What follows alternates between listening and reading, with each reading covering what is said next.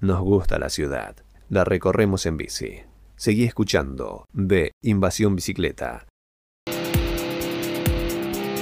Si te gusta nuestro programa y querés seguir apoyándonos para brindarte el mejor contenido relacionado al ciclismo urbano, entra a deinvasionbicicleta.com.ar y entérate cómo podés colaborar con nosotros, por lo mismo que te saldría invitarnos una cerveza. Ayúdanos a mantener este espacio para seguir promoviendo el ciclismo urbano. Colaborando además, vas a estar participando de los sorteos y beneficios que anunciemos durante la temporada.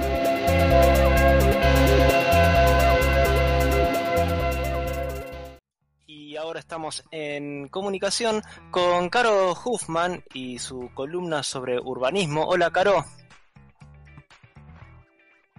Caro. Hola, hola. No me podía desmutear en los dramas Ah. del 2020. Eh, eh, la, fra- la frase trending topic de, de esta cuarentena, que ya no es más cuarentena, es estás muteada. Estás muy, totalmente de acuerdo. Estoy muteada. Yo siento que voy a salir de la era digital, estar en presencial y me van a mirar y me van a decir, Caro, estás muteada. Y yo no voy a mirar sí. Y- que me, la- me lo merezco, me lo gané. Después de todo un año 2020 de estar hablando, me gané estar muteada. Ojalá, no creo que esté muteada. No creo que les dé semejante regalo. Eh, Caro, hoy te convocamos a, esta columna porque ayer fue el Día del Urbanismo. Eh, y como decíamos al principio del programa, ¿quién mejor para hablarnos de este día que una urbanista de verdad, ¿no? Alguien que, que estudió y se dedica a esto. urbanista de verdad igual. No, eh, muchas, muchas gracias, mucha felicidad siempre tener esta columna, que me inviten.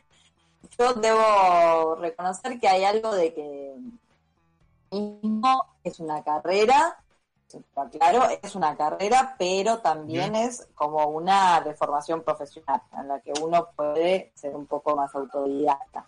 Yo soy de esa versión. Así que estoy muy, muy feliz de ser parte de esa gente que se dedica al urbanismo.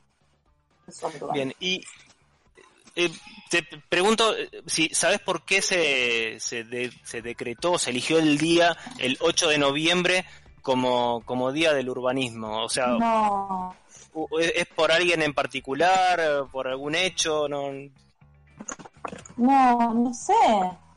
Ahora La mataste con la pregunta. Sí, la maté, la, la maté. Me acabo de dar cuenta que mi, mi arma está humeando en este momento y... Desde 1949. No, no, te, te- te estoy googleando este momento porque aparte esto es lo que se puede hacer ahora en la radio. ¿no? Claro. Se puede enseguida, en el mismo instante googlear, pero es un espanto esto. Sí, pero estuve, estuve flojo, estuve muy flojo, perdón, Caro. Dame una línea Bueno, antes, yo te vengo con esto aprendido, pero la verdad es que así no... no sé por qué. Bueno, y entonces tratando de revivir este, este cadáver radial que, que acabo de provocar, Haceme una este... pregunta que no sepa. No, bueno, te, te quería preguntar de, de qué va tu columna de hoy. O, si no querés, sé. o, si- o si que- o si querés irte ofendida, no me enojo. No, está bien, qué sé yo, no sé ni idea.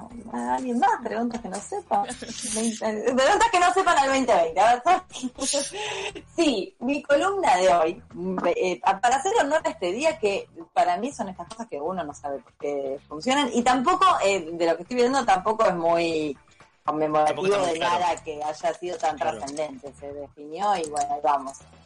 Em, porque la planificación urbana es importante, pero la verdad es que no tiene mucho más sentido.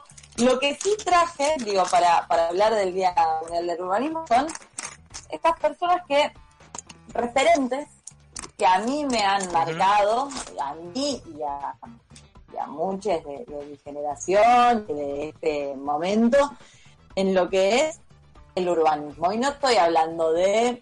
Yo me quise concentrar en lo que son estas figuras que hoy, que, que es, es el urbanismo que yo celebro hoy, vamos a llamarle, ¿no? No, no es la historia del urbanismo, no son urbanistas que se han representado a lo largo de la historia, porque tendría que Son- gente que es de mi aprecio, porque hay mucha gente urbanista, Claro. referentes que han hecho mucho daño en las ciudades, podemos estar todos los del modernismo.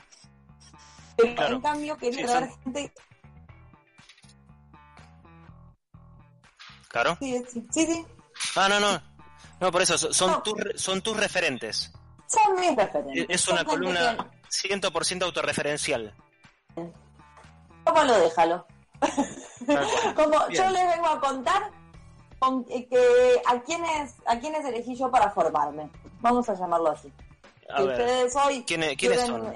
¿Quiénes son los, los agraciados? introducir- Claro. si quieren introducirse en el, en el movimiento de ciudades eh, humanizadas, de ciudades para personas, del urbanismo humanizado, eh, del urbanismo ciudadano, ¿a dónde se sumergerían?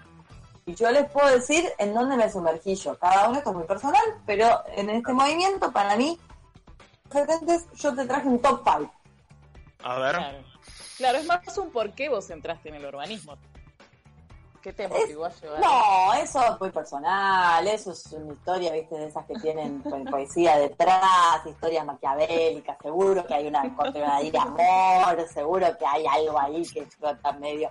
No, yo estoy hablando más de una vez que empecé a leer a esta gente, esto es clave. Esto Claro. es fundacional para todo lo que yo vaya a llevar en mi profesión. Esto es oro. Es- esto me tiene que marcar, esto tiene que regir. Este- el discurso de esta persona, las acciones de esta persona, eh, su profe- su- el, legado de esta persona, yo esto me lo llevo a mi trabajo. Quiero que Bien. esto aparezca. El, el top 5 el top 5 lo, lo haces de, digamos, del, del número 5 hasta el número 1 por orden de, de importancia. No, lo voy a hacer en eh, como un orden cronológico. Bien, ah, perfecto. Bien, ¿con quién arrancamos? Jane Jacobs, claro que sí, pionera absoluta de este movimiento. ¿Cómo no la vamos a mencionar? La mencionamos a cada rato, no la vamos a mencionar hoy. Claro que sí. Eh, estaba clarísimo. Sí. Estaba clarísimo, cantadísimo, número uno. Pionera aparte, así que arranca primera. Jacobs, eh, les recomiendo el libro Muerte y Vida en, grandes, en las grandes ciudades, clásicos de clásicos del urbanismo. Eh, autodidacta, el otro día eh, leí esa frase, urbanista autodidacta, me pareció maravilloso, porque esta fue Sí. esta señora, eh, fue un urbanista autodidacta, Eh, ella no era ni arquitecta ni urbanista, bueno, formal, sino que era una escritora, activista, y que básicamente marcó el rumbo hacia donde tenían que ir todo el resto de los que sí trabajaban en urbanismo y que estaban haciendo otra cosa, evidentemente, eh, matando las ciudades, ella dijo, a ver, si ponemos el foco en las personas y vemos que las ciudades son el reflejo de la vida social, tenemos que empezar a hacer ciudades que respondan a esto. Claro. Que les invito Sí. Eh, un, un poco, digamos, se, se fijaban en, en la gente que vivía y no tanto en, en los planos y en esas imágenes y en esas maquetas y en esas cosas tan, tan de teoría, ¿no? Sí, tan de una mirada de pájaro, de, pájaro, de, ave, así como de, el hombre blanco en la oficina diseñando los barrios, diseñando, bueno, ahora todos estos nuevos complejos habitacionales por allá, la autopista por acá. Ella dijo, "Pa, hay que ir al barrio, hay que ver la gente, hay que entender que las dinámicas sociales son la vida de las ciudades, hay que entender que la gente que camina es la gente que está en una, eh, en una interacción eh, visual de seguridad social, no necesita la policía, bueno, toda una idea de que la ciudad, eh, de, que la ciudad tiene una diversidad que es necesaria para aportar todo lo que las personas necesitan. Entonces que es Bien. a partir de la diversidad que las ciudades tienen la oportunidad de vivir. Correcto. Como están diciendo que se entrecorta, pero no lo no, Sí, no. puedo detener. Sí, sí se, seguí, seguieron. Se, se- se- Em, se escucha, se entiende. Si es muy grave, me, me, me dicen. Te avisamos, cualquier cosa te avisamos. Em, Bien. bien, pasa Jane Jacobs. ¿Quién sigue? Jane Jacobs sigue. Mi querido, acá tenemos doble, pero yo eh, elegí traerlo mm, a William White. Ajá. Eh, ¿Qué, qué año, qué época estamos hablando? William White es el arquitecto que la sigue a Jane, contemporáneo de Jane. Jane en Nueva York arma todo esto y William White como arquitecto dice, a ver cómo se lleva esto a la práctica, en los pequeños espacios. y hace un documental y, y esto es algo a tener en cuenta al momento de diseñar las ciudades. Y Totalmente. es algo a trabajar y es algo a dar lugar y es algo de que tenemos que tener una diferenciación eh, en el momento de escuchar las voces.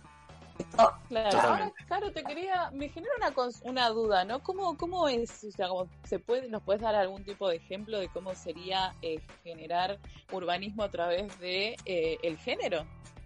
sí, hay un montón de ejemplos, hay uno muy espectacular, digo, hay muchos como muy extremos, si se quiere, en comunidades hipermachistas donde, donde hay hombres, las mujeres ni siquiera van a participar. Entonces, Ah. esas voces quedan absolutamente invisibilizadas y si uno no tiene una consideración sobre el género, podés nunca jamás tener registro de esto. Otra de las cosas a considerar es que normalmente las mujeres son las que tienen este espacio, este rol de cuidadoras.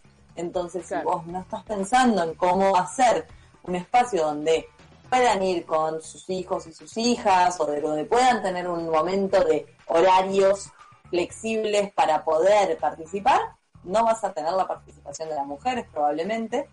Eh, y otro caso muy específico, un caso acá en Buenos Aires, es en la urbanización de las villas, por ejemplo, antes de empezar a urbanizarlas tenían que entender mínimamente cómo funcionaban. Y se hizo una se, se invitó a las mujeres a mesa redonda a trabajar con ellas para entender cuáles eran las calles seguras, por qué y qué estaba pasando.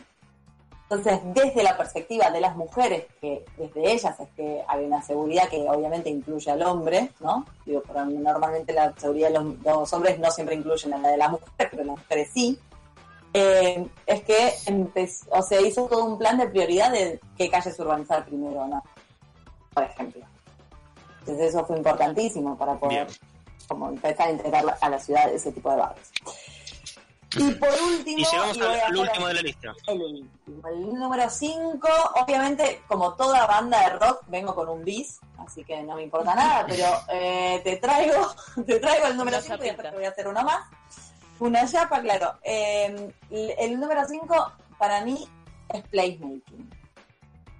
Asia son muchísimos colectivos, son muchísimas organizaciones, es placemaking Latinoamérica específicamente, si puedo hacer aún más hincapié, que desde, desde esta red es que aprendemos, intercambiamos, nos compartimos, eh, trabajamos en conjunto, nos contactamos.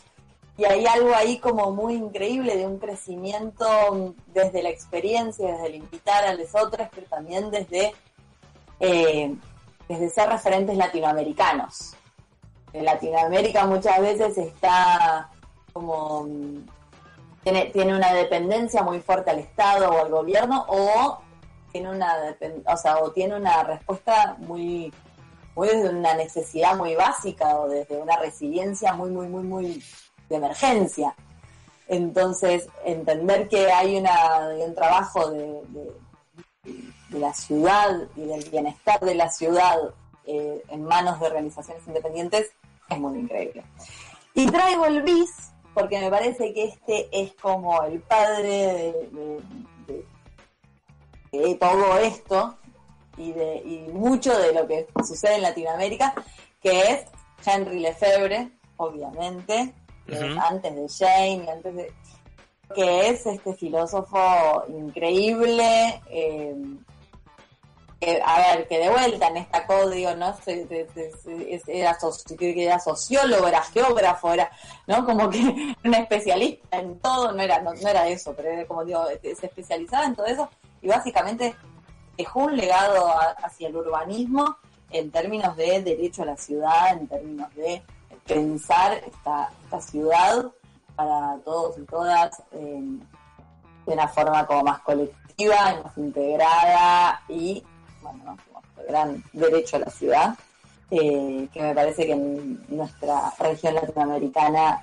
es- en todos, en todo el mundo es importante, pero bueno, en nuestra ciudad latinoamericana donde el derecho eh, a las cosas, a la vivienda, Sí, a- está tan y- y- cuestionado. y donde hay- tan- Y donde hay desigualdades tan, tan pronunciadas, ¿no?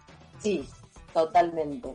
Decir que la ciudad es parte de un derecho humano es algo increíble y trabajar con ese concepto parte de, em, de, humanizar justamente esta ciudad desde, desde un derecho personal. Me parece que hay algo súper interesante. Bien, eh, bueno, súper interesante tu top 5 más, más el bis, este último que, agregaste, pero bueno, valía la pena la verdad, porque aparte habla de una concepción de una ciudad no tan pomposa desde lo eh, desde la desde la planificación, desde esto esta vista de plano, como decíamos, eh, sino más centrada en, en las personas que van a vivir en ellas. Eh, en, personas que puedan disfrutar de la ciudad, que puedan disfrutar del espacio público y que puedan vivirlo con seguridad y, sobre todo que consideren a las mujeres, a los niños, a los adultos como parte fundamental de esa, de esa ciudad y de ese vivir la ciudad. Eh, así que, Caro, la verdad que es eh, buenísima tu, tu, columna de hoy, súper interesante. Es, la verdad que nos, nos recontra, recontra repasamos de tiempo, pero bueno, eh, estaba bueno estaba muy muy bueno seguir eh, eh, seguir escuchándote. Eh, así que nada muchas gracias por, por, por esta columna que nos preparaste para, para el día de hoy. Este y, nada y será hasta la, próxima. Bueno chicos un gustazo una vez más. Espero que lean algunos de estos autores que han dejado tantos lindos legados y que puedan salir a caminar la ciudad con esos ojos a ver qué, qué empiezan a mirar. Sí, muy bien, pasó Caro Huffman y su columna de urbanismo por B Invasión Bicicleta. Ahora vamos a...